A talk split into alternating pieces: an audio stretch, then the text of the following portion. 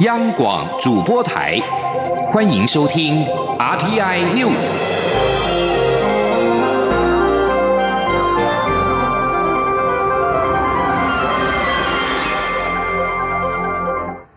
各位好，我是李自立，欢迎收听这一节央广主播台提供给您的 RTI News。中国猪瘟疫情扩大，蔡英文总统今天到桃园机场视察边境检疫，防堵非洲猪瘟及相关疾病的入侵作为。总统强调，非洲猪瘟如果传入，对于产业跟日常生活的冲击非常的大，台湾必须严阵以待。总统也希望所有国人都能有足够的警觉及认知，也希望入境旅客都能认知台湾在防疫这件事情上非常的坚持，不会妥协。记者欧阳梦平的报道。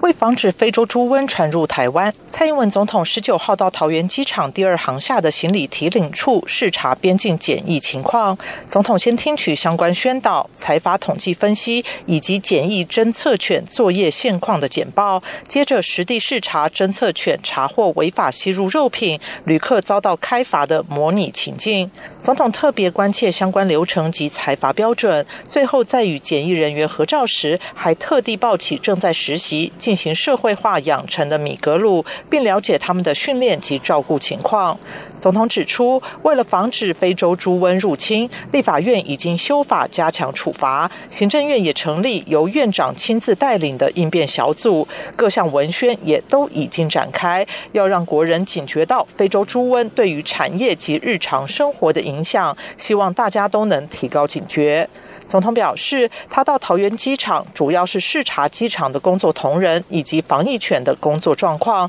并特别向这些站在第一线的同仁表示慰问与感谢之意。他并指出，这段时间看到许多民众主动传递资讯或制作图文、影音，帮忙宣导，要让所有国人有足够的警觉与认知。他也希望入境的旅客都能认知，台湾在防疫这件事情上非常坚持，不会妥协。总统说：“那我们也要再趁这个机会，再一次的呼吁我们的国人啊，这一次的非洲猪瘟，我们必须要严阵以待。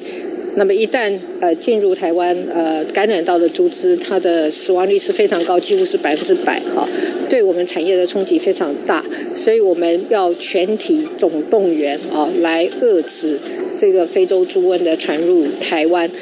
总统也指出，两岸间的人员、货品交流紧密，这是两岸之间的大事。他要再次呼吁中国大陆，对于疫情必须公开透明，并在最短的时间给我方最充足的资讯，避免防疫出现漏洞。总统强调，这是一个负责任的国家应该要做的事。我方也非常期待中国大陆政府在这方面能积极行动，积极与台湾合作。中央广播电台记者欧阳梦平在桃园机场的。采访报道：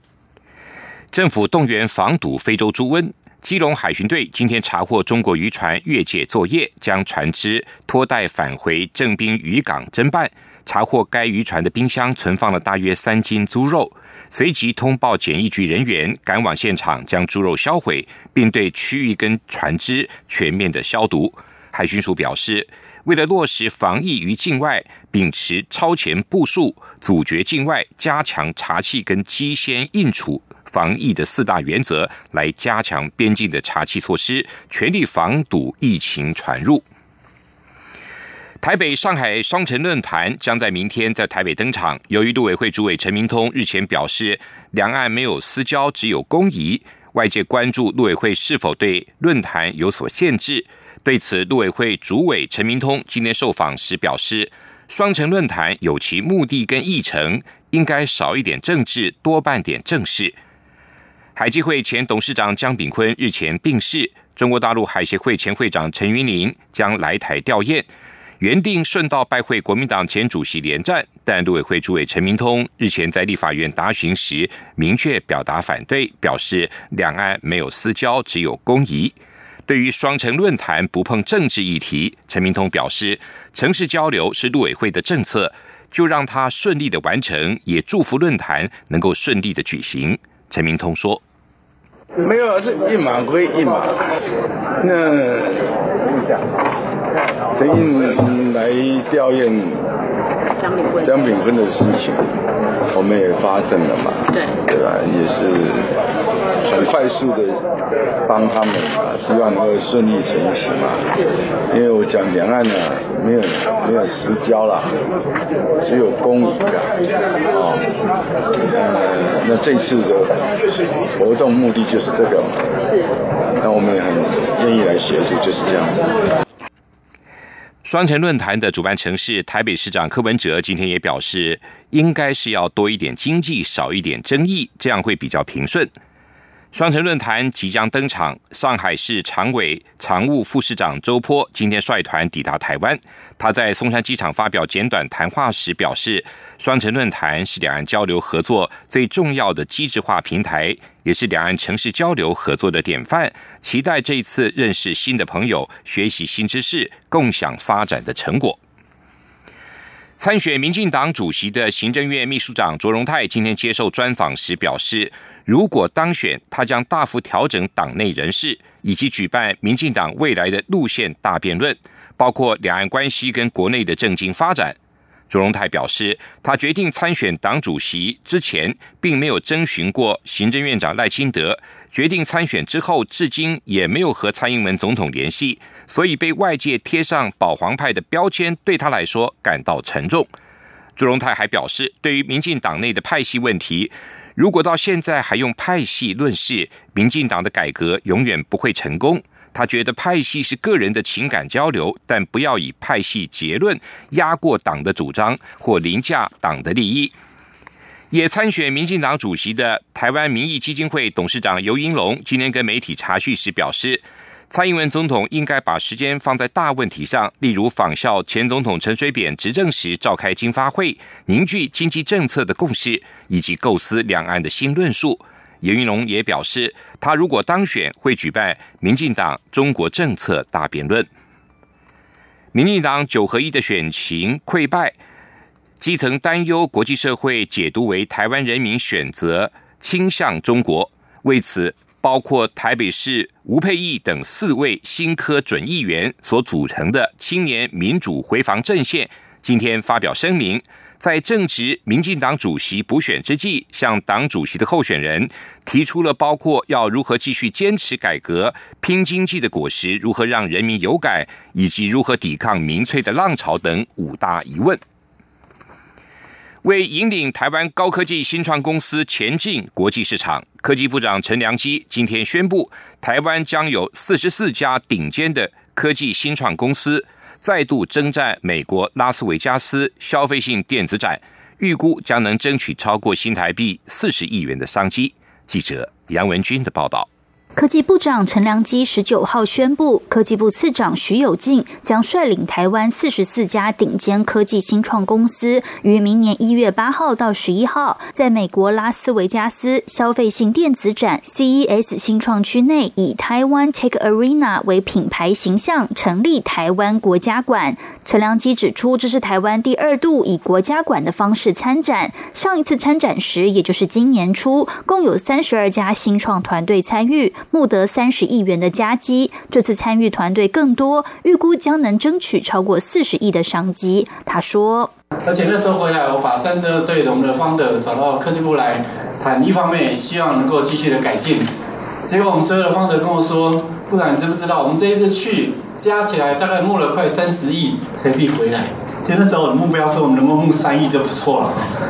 所以我觉得说，台湾的科技的实力真的是让全世界可以感受到。科技部指出，这次参与 CES 的新创团队都是通过美国 CTA 大会及戏谷 SVTA 双重筛选后的团队，集中在 IoT、Cyber Security and Software、AI、智慧医疗、穿戴装置及先进制造等六大领域。值得注意的是，四十四家中有八家获得 CES 二零一九 Innovation Award 全球科技创新大奖的肯定，较去年两项得奖的成绩。更佳显示台湾科技创新不容小觑。中央广播电台记者杨文君台北采访报道。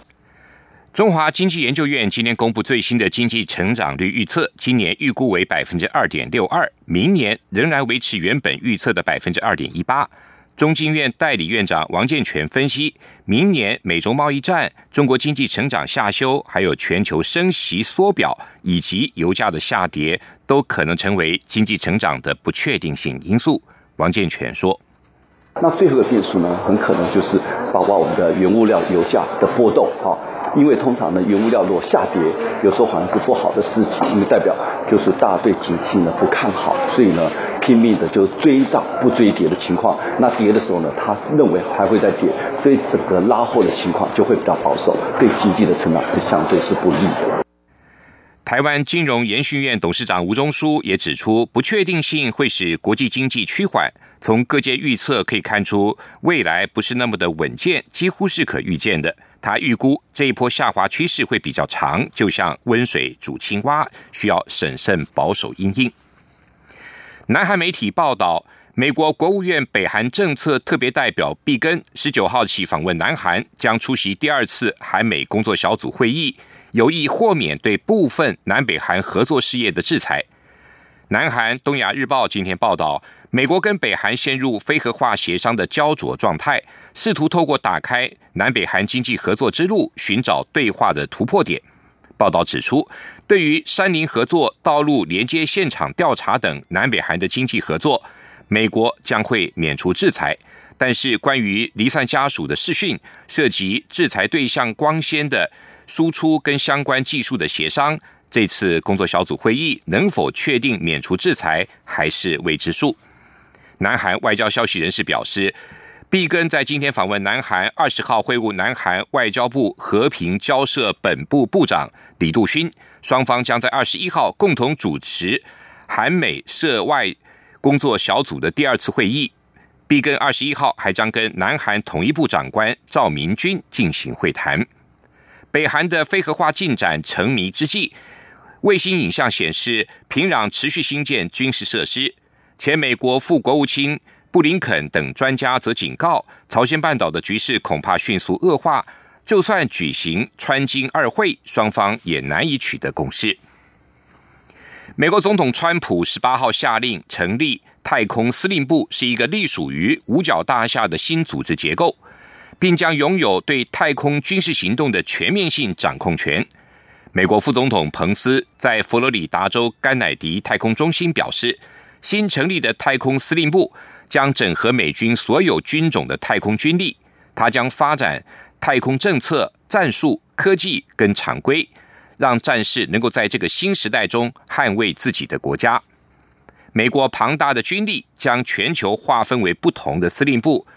好比中东的中央司令部或亚洲的印太司令部，而一个新的太空司令部将与他们并驾齐驱，成为五角大厦所成立的第十一个作战司令部。未来太空司令部将需要一个新的总部以及指挥官和副指挥官，而他们的任命必须获得参议院的通过。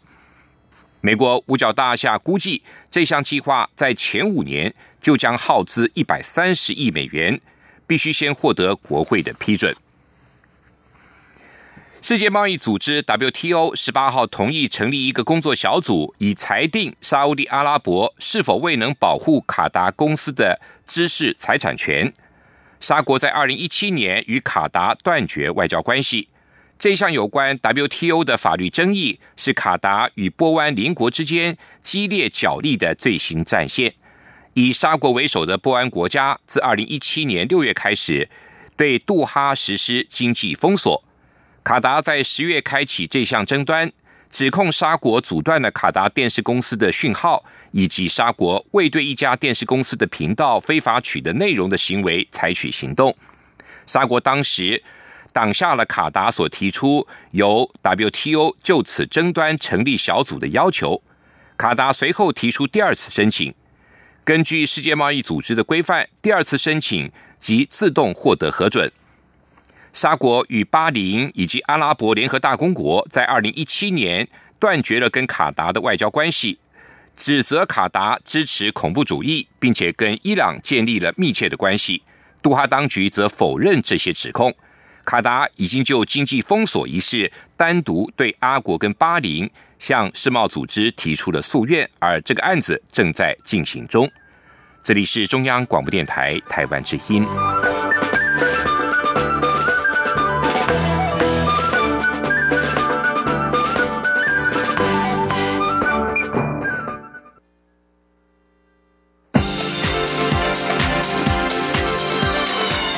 里是中央广播电台台湾之音，欢迎继续收听新闻。欢迎继续收听新闻。美国联邦参议院跟众议院先后表决通过《亚洲再保证倡议法案》。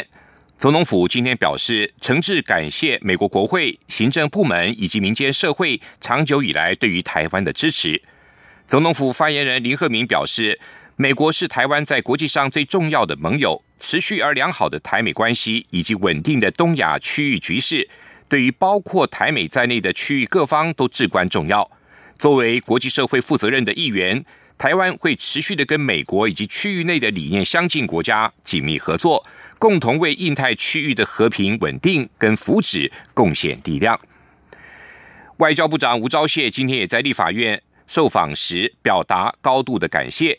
至于由美国参议员致函给国务院，期盼协助台湾关切中国干预台湾选举的相关议题，吴钊燮表示。有些国家干预他国内政的情况，国际间确实有很多的讨论。希望台湾也能加入，避免民主受到影响。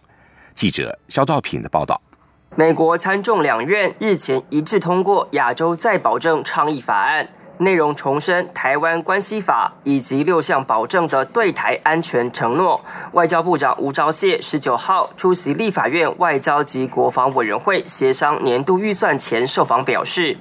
对于美国国会的支持，外交部表达高度感谢。吴钊燮表示，台湾是亚太地区的民主灯塔，美国国会对民主台湾的支持更有照亮区域的作用。外交部会持续与美方展开协商，让台美关系更加紧密。他说：“啊，无论是对于台湾关系法的再重申，或者是对于六大保证的再重申，啊，我想这一这一些有关于台湾的这些支持的声音，啊，我们都非常的感谢。啊，尤其是台湾已经是一个民主国家的这一个事实，啊，作为亚洲的灯塔，那我想美国对台湾的这个支持，对地区是有一个照亮的作用。那除了我们向美国的国会部门表达感谢之外，我们也会持续的跟美国的行政部门来进行必要的这些协商，让台湾跟美国之间的这个关系能够更好。不止如此。更有美国联邦参议员致函给国务院，关切中国干预台湾选举，并呼吁美国政府协助台湾进行调查。吴钊燮表示，各国确实有很多相关议题的讨论，外交部希望台湾也能参与，以避免民主程序受到干扰。他说：“呃，这个部分我们也是在跟美国的行政部门，或者是跟美国的国会之间哈，啊，有一些积极的交流。那我想有关于有一些国家在干预其他国家的这个内政方面哈，啊，是有很多的这些讨论。我们也希望能能够加入其他国家的这个讨论，以避免啊民主国家的这个民主程序受到其他国家的干扰。”吴钊燮表示。外交部持续跟美方保持联系，如果有任何有助于台美交流的高层官员互访，外交部会积极推动，且台湾也一定会在整个印太区域内扮演正面积极的贡献角色。中央广播电台记者肖兆平采访报道。加勒比海友邦海地外交部长艾蒙席应中华民国政府邀请，率领访问团一行五人，在今天来台访问三天。外交部表示，海地外长九月上任后首度来访，主要是在展现海地对台海两国的邦谊的重视，以及对我国各项国际参与的坚定支持。外交部表示，这次海地外长访团成员包括了总统特别顾问、中央银行总裁、外长办公室主任，还有海地电力公司总经理等人。外交部强调，中华民国与海地的邦谊睦笃合作关系密切友好。双方在基础建设、工卫、医疗等领域的合作成果丰硕，两国未来将在既有紧密合作的基础上，共同推动各项裨益民生福祉的计划，也持续的深化两国邦谊。国家交响乐团 NSO 的音乐总监吕绍佳今天宣布，他的第二任任期将在二零二零年。届满期后，不会再继续留任。在距离届期任满前一年半的时间就宣布这项决定，就是希望给相关单位有足够的时间寻觅适当的接任人选，继续带领 NSO 走向下一个阶段。记者江昭伦的报道。吕少佳从二零一零年八月正式接掌 NSO 国家交响乐团以来，无论在音乐上的演出、曲目的挑选以及音乐座谈分享，都深获乐迷肯定。此次，带领 NSO 前往欧洲与美国的巡演，以及中国大陆演出，更让国际见识到 NSO 的实力。尽管担任 NSO 第二任音乐总监任期还要到二零二零年才正式画下句点，不过吕少佳十九号在记者会上宣布，任期届满后，他将不再续约，并从即日起留给乐团足够时间找到下一任继任者。吕少佳说：“这十年是非常精彩的，就是我们一起做了很多的事情，我是心存感谢的离开。”而就是非常的过瘾啊！那我觉得现在乐团也是在一个相对相当稳定，而且还持续可以进步的情况，所以我觉得我可以放心的交给下一棒。而我在选在这个时候跟大家宣布啊，也是希望有足够的时间，让到二零二零年足够的足够的机会、足够的时间，真的找到一个理想的继任者。吕少佳强调，他是经过深思熟虑后做出不再续任的决定。虽然和团员们都有非常好的默契，但十年也够久了。未来希望能留给自己多一点时间。和 NSO 吕少佳有过多次合作的知名小提琴家林兆亮表示，NSO 这几年在吕少佳的带领下有很可观的成就，对于音乐家以及乐剧的处理都非常细腻，令人敬佩。林兆亮说。我觉得 NSO 现在也有一种吕少佳的声音。我觉得啊，要辉煌的时候非常有力。然后，但是对我来讲，最美的就是他的乐剧的处理，每个音乐家的处理都非常细腻的。这一点是很多讲老实话，很多亚洲乐团通常不注意的一件事情。所以听到 NSO 的演奏的时候，觉得他们不光是有这个技巧，还有能力，但是也非常非常细心的去处理。所以优雅的这个演奏是非常重要的。所以我觉得。这一点来讲，这个啊啊吕大师的这个成就，是非常可观。吕少佳表示，未来一年半时间内，他会非常珍惜每一次与 NSO 演出的机会。他并表示，由于 NSO 是音乐总监制，期待未来寻觅的人选也能以音乐艺术为主，并获得团员们的信任，带领 NSO 继续往前进步，追求更好的音乐表现。中国电台记者郑超伦台北采访报道。十七世纪也是一个探索新知。和拓展领域的时代，东西方的接触跟碰撞，促成了彼此更进一步的理解和交流。故宫北院院区即日起推出的亚洲探险记特展，就透过故宫跟荷兰阿姆斯特丹国家博物馆以及日本海渡美术馆，还有大阪市立东洋陶瓷美术馆共同合作，借由器物、书画还有文史资料，重返十七世纪。让民众感受当时东西之间的传奇交流的故事。记者杨仁祥、江昭伦的报道。国立故宫博物院北部院区十九号推出年度亚洲探险记十七世纪东西交流传奇特展，展览以一六五五年荷兰使节团东行，成功觐见大清顺治皇帝的旅程为视角。汇集来自故宫与荷兰阿姆斯特丹国家博物馆与日本重要美术馆收藏，重新看待四百年前的东西文化文物如何相遇、碰撞与融合。展览分行旅足迹、异国奇珍、东方风情、寰宇交汇四大单元，包括阿姆斯特丹国家博物馆馆藏多件包含中国与日本东方元素的瓷器，以及从沉船打捞中的文物，都可说明东西文化交流传奇故事。还有一件充满浓浓中国风与黑人纹饰的壁砖，也令人印象深刻。另一件荷兰十七世纪中叶的油画作品《巴达维亚的市集》，更是荷兰国家博物馆首次来台亮点选件。画面描绘印尼巴达维亚市集热闹的景象。以及各式各样的热带水果，呈现荷兰画家对东印度公司亚洲贸易据点的奇幻想象。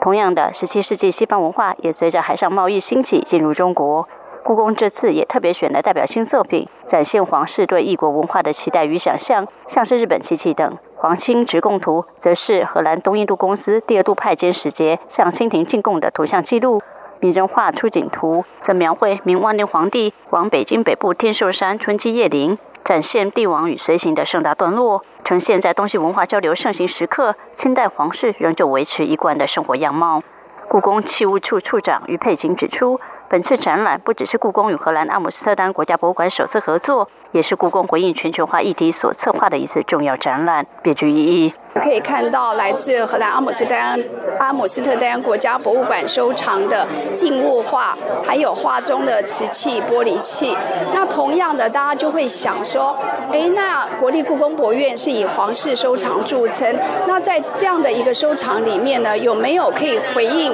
这样一个嗯外貌风格的作品？其实也有的。所以我说这次展览的重要性，就是要证明国立故宫博物院的收藏，它的或者是它的研究策展都可以回应现在最流行的全球化议题。故宫表示，亚洲探险记十七世纪东西交流传奇特展展出约一百八十组件文物，重建十七世纪世界观以及东西教会影响下的艺术与文化，邀请民众细细品味这一段别树一帜的时代风貌。中央广播电台记者杨仁祥、江昭伦台北采访报道。接下来进行今天的前进新南向。前进新南向。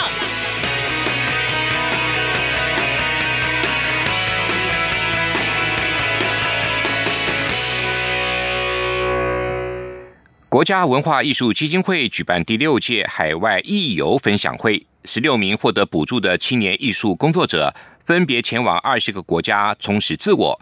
钻研原住民族文化本身还有混血原住民血统的黄雅义，选择南向的纽西兰，了解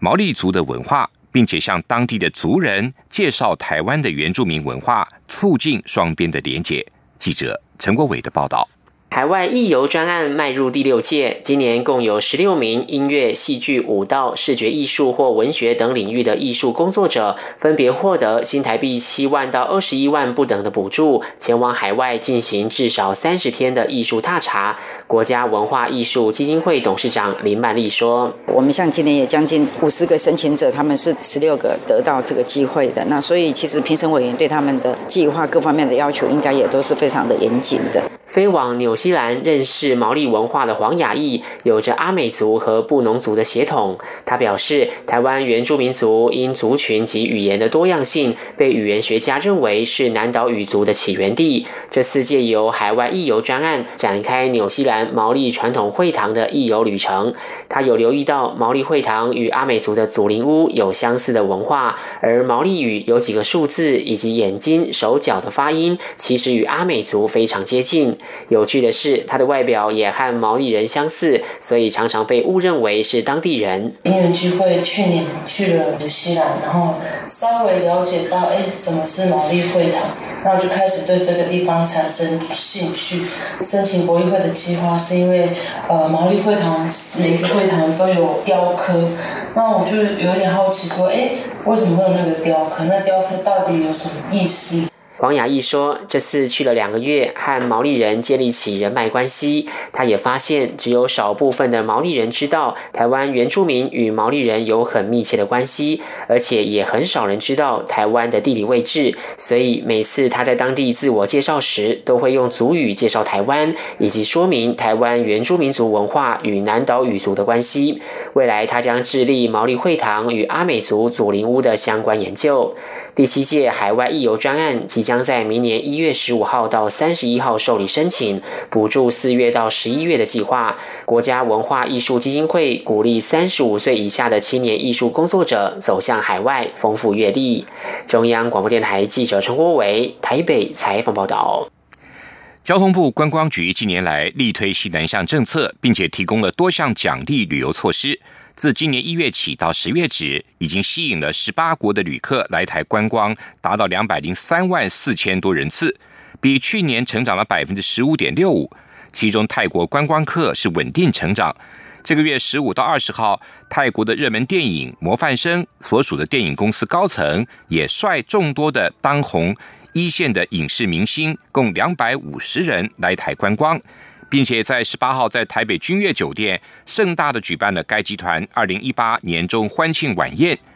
观光局副局长陈淑慧也亲自送上了纪念品，以示友好，期盼再借由电影明星的光环效应，为台湾的观光市场注入新的来台旅游的动能。